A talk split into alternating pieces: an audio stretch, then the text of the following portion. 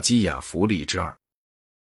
关于帮主的行为方面，帮主见直言不讳的否定一般公认的道德。做帮主的如果总是善良，就要灭亡。他必须狡猾如狐狸，凶猛像狮子。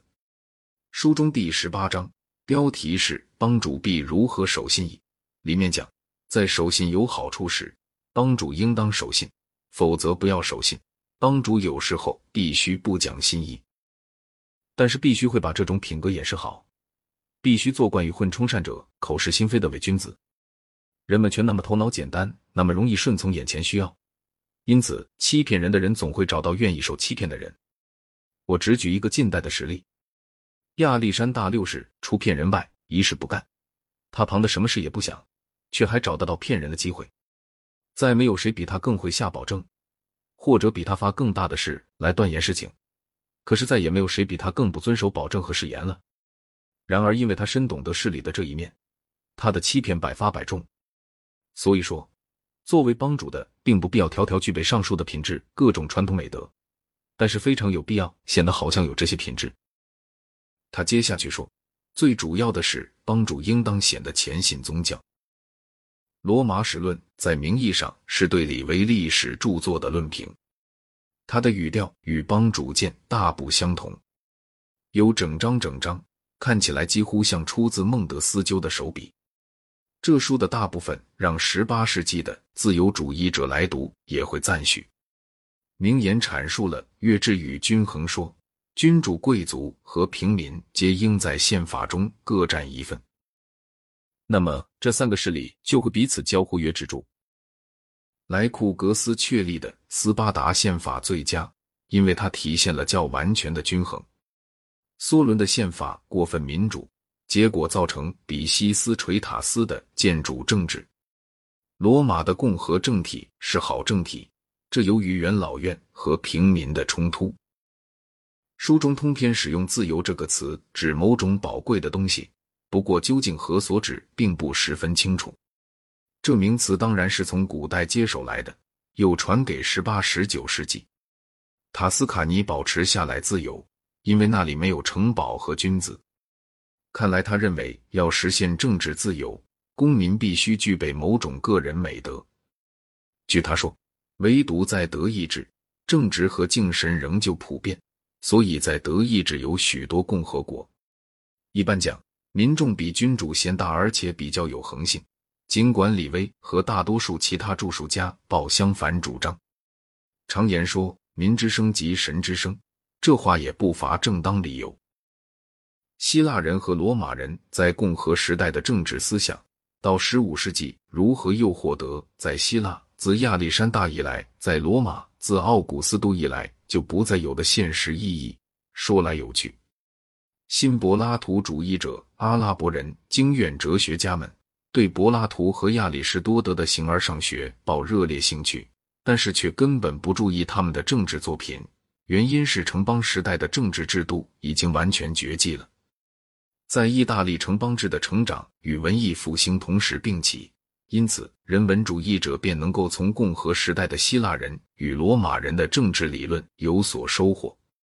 对自由的爱好及约制与均衡说，由古代传给文艺复兴时期，又主要从文艺复兴时期传给近代。固然近代也直接承继了古代。马基雅弗利的这一面和帮主建立那种比较文明的不道德的主义。至少是同样重要的。值得注意的是，马基雅弗利绝不拿基督教义上的或圣经上的根据当作政治议论的基础。中古的著述家抱有合法权利的想法，所谓合法权利，即教皇和皇帝的权利，或者由这些人来的权利。北方的著述家们甚至后来直到洛克，还论说伊甸乐园里发生的事情。以为他们由此能给某些种权利的合法性找到证据，在马基雅弗利却没这样的概念。权力归于自由竞争中有手段抓到权力的人。他对平民政治的爱好，并非出自什么权力观念，而是由于观察到平民政治不像专制政治那样残酷、专横和动乱不定。现在是给马基雅弗利的学说中。道德的部分和不道德的部分做一个他本人原来未做的综合。下文里我不是在表达我自己的意见，而是表达他本人或明言或隐含的意见。政治上的好事是有一些，其中这三样特别重要：民族独立、安全和井然有序的政治组织。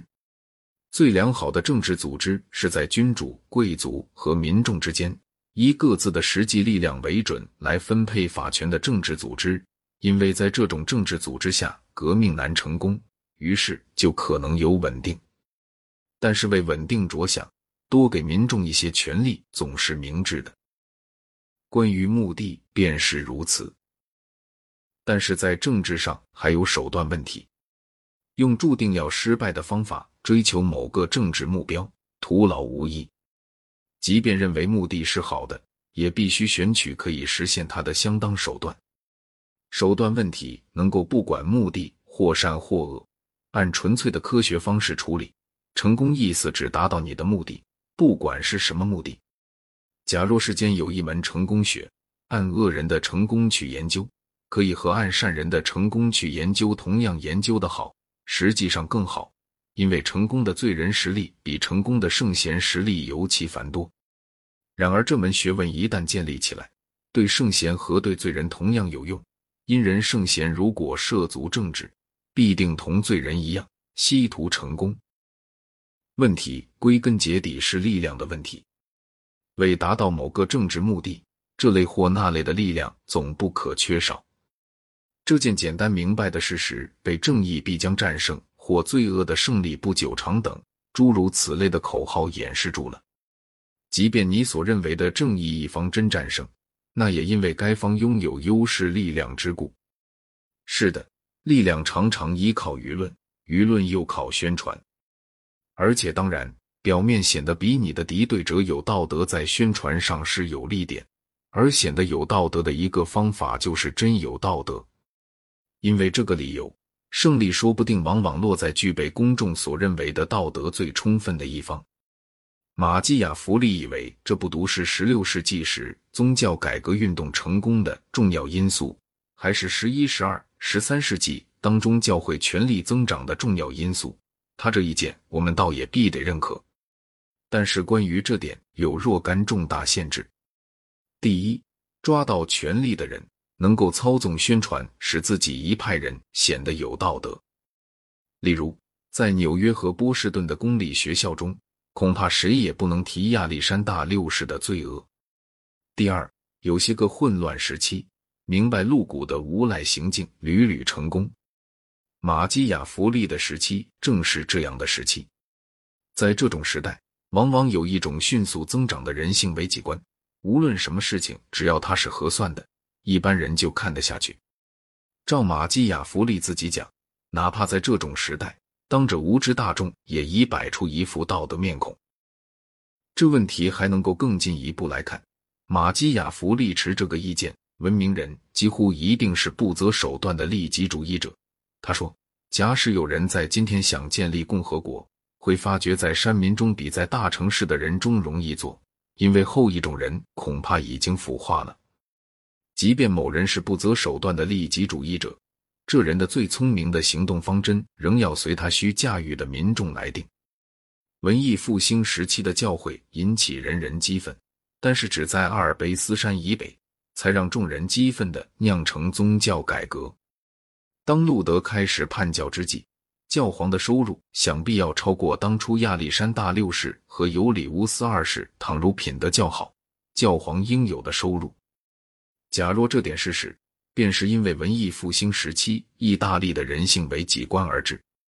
可见，政治家如果依靠有道德的民众，他们的行为比在依靠对道德问题漠不关心的民众时要良好；他们在若有罪行就能够广泛传知的社会里，比在有他们掌握下的严厉检查制度的社会里，行为也要良好。当然，其伪善总能够取得一定程度的成功。但是，通过适当制度，能使成功的程度大大缩小。马基雅弗利的政治思想也如同大部分古代人的政治思想，有一个方面不免肤浅。他满脑子是莱库格斯和梭伦一类的大治法者，而想当然，这种人不大管以前的社会情况，就创立一个完完整整的社会，把社会看作是有机生长体，政治家对他仅能起有限影响。这种社会概念主要是近代的概念，进化论又大大加强了这个概念。这概念从柏拉图那里找不到，从马基雅弗利那里同样也找不到。